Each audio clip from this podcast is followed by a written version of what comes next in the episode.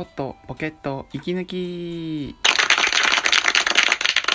からですね、題名を変更いたします。ともゆうきです。えー、第16回目？のトークになります。あの、いつだったっけかな、13.5回目だかでですね、題名、番組名を変更しますって言いました。はい、変更します。えー 12時の鐘が鳴りましたけど番組の名前を変更してですね番組の名前、えー女子力爆発男子が送るグダグダラジオに変更しますまあ、ちょこっとポケット息抜きがですね初回でえーっとまさかのポケモンの話をしなくなるっていうねあのグダグダぶりを発揮しましたのでまあ今回ね改めましてよくね女子力が高いとかえっ、と女の子だと思いましたとか とかねよくねあの言われるのでまこれにあやかってですね、まあ、女子力がねえっ、と普通の男子よりも爆発して 爆発して高いまたね女子よりもね高いって言われることがあるので そんな感じで、えートークをグダグダしていきたいと思います。はい。それではですね本日のテーマ発表していきます、えー本日のテーマは恋愛小説っていいですよね。です。恋愛小説ですよ。皆さん読みますか？小説自体あんまり読まないよって人がね多分いると思うんですけど自分もそうだったんですよ。であのなんでこう、まあ、まずなんですけどなんでこう小説をね読み始めようかななんて思ったのは活字が苦手すぎて。漢字が苦手すぎてですね。まあ本を読めば漢字も覚えるかなって思って 漢字を読み始めたんです。あ漢字じゃないや。小説を読み始めたんですけど自分自分その小説から入るって言ってもですね何の小説を読んでいいか分かんなくてでとりあえずとりあえず有名どころじゃないけどなんか俺に合いそうなえー、と小説を読もうと思いましてで読み始めた小説がですねすんごい良かったんですよ。と自分はですねこの七月貴文さんの小説が大好きなんですよ。七月貴文さんを選んだ理由はですねあの小説のね表紙っていうかパッケージがですねすんごい絵が綺麗なんですよ。あの見れば見ていただければねわかると思うんですけどなんかとっても惹かれるようなデザインでかつあのですね恋愛小説なんですよ。で自分が一番好きな小説がですねあの僕は明日昨日の君とデートするっていう小説なんですけどこれも七月貴文さんが書いてる小説ででこれあれですよね実写が映画化されましたね。えっ、と福士蒼太さん福士蒼太さんとあと小松菜奈さんが、えー、と主演を演じた主演だった、えー映画だったんですけど、まあ、この映画をですね見る前にこの小説を読んでいてですね、まあ、あらましだけちょっと説明するとあの美大に通う、えー、と主人公がですね男の主人公がある日電車に乗っていたらすんごい綺麗な女性に出会うんですよ。でその綺麗な女性に出会っなんかこう電車の中で見て一目惚れしてで、まあ、あんまり奥手の主人公なんですけど 奥手の主人公なんですけど思い切って声をかけてみたんですよ。いつも降りる駅じゃないところで降りてその女の子を追っかけて「すいません」って「連絡先交換していただけませんか?」って言って。で連絡先交換してでその後に「ちょっと歩きませんか?」って女の人に言われて湖まで歩いてで「今日はありがとうございます。また連絡します」って言って。で別れるんですけどその女の子は別れ際に泣いてたって。あれ？なんで泣いてたんだろう？っていうようなあらましから始まりますあらましから始まりますそんなね感じなんですけどあごめんなさい、あの、あれですね、連絡先交換してくださいって言っても連絡先交換しなかったんですよね。確か、また会えますよって言われて。はい。あのね、そんなね、あのー、惹かれる そんな惹かれる冒頭から始まる小説なんですけど、俺ね、この小説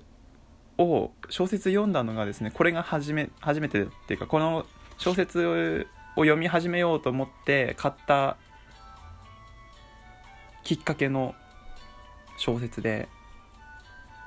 これ読んで泣いたんですよね。俺あんまりその文章から描写してそのなんだろう想像する力はそんなにないんですけど俺読んでったら中盤ぐらいで泣き始めてですねいや中盤ぐらいで「ん？ん?」ってなってで真相が分かって泣き始めて、最後のとこボロ泣きするってい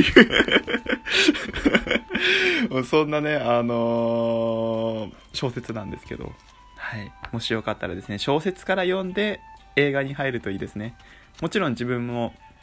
映画見に行ったんですけど、いやー、映画もね、いいんですよ。映画もいいんですよ。えー、小説読んだらさ、映画見なくていいじゃんって思うでしょ？逆なんですよね。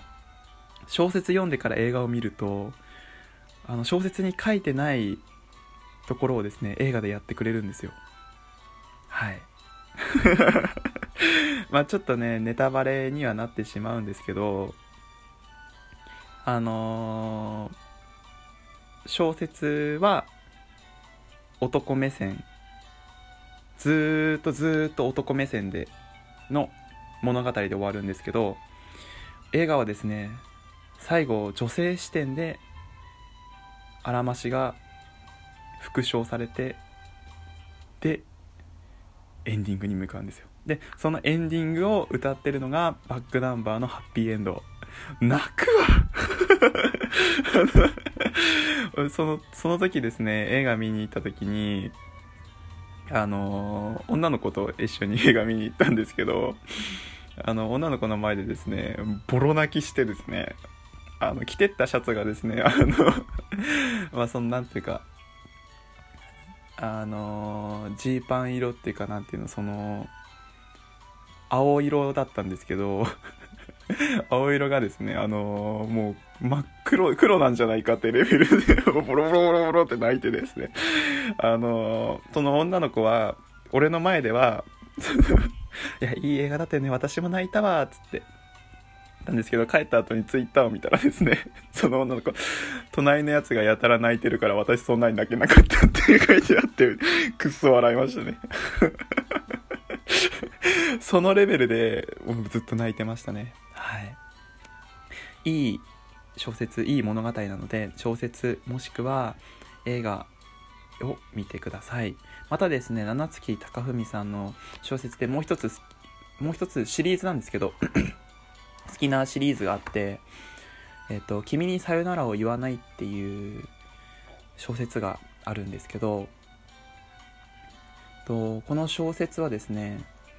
あの、主人公の男の人が、幽霊がある時から見えるようになるんですよ。で、その幽霊も、いろいろな悩みを抱えてるんですよ。大体は、あの、恋愛事なんですけど、やり残したことがあるからえっとその幽霊が見える主人公にいろいろ助けてもらってそのやり残したことを解消していくってやつなんですけどこれも読んでて泣きましたやっぱりねこうなんか青春を思い出させられますね。この主人公は学生なんですけど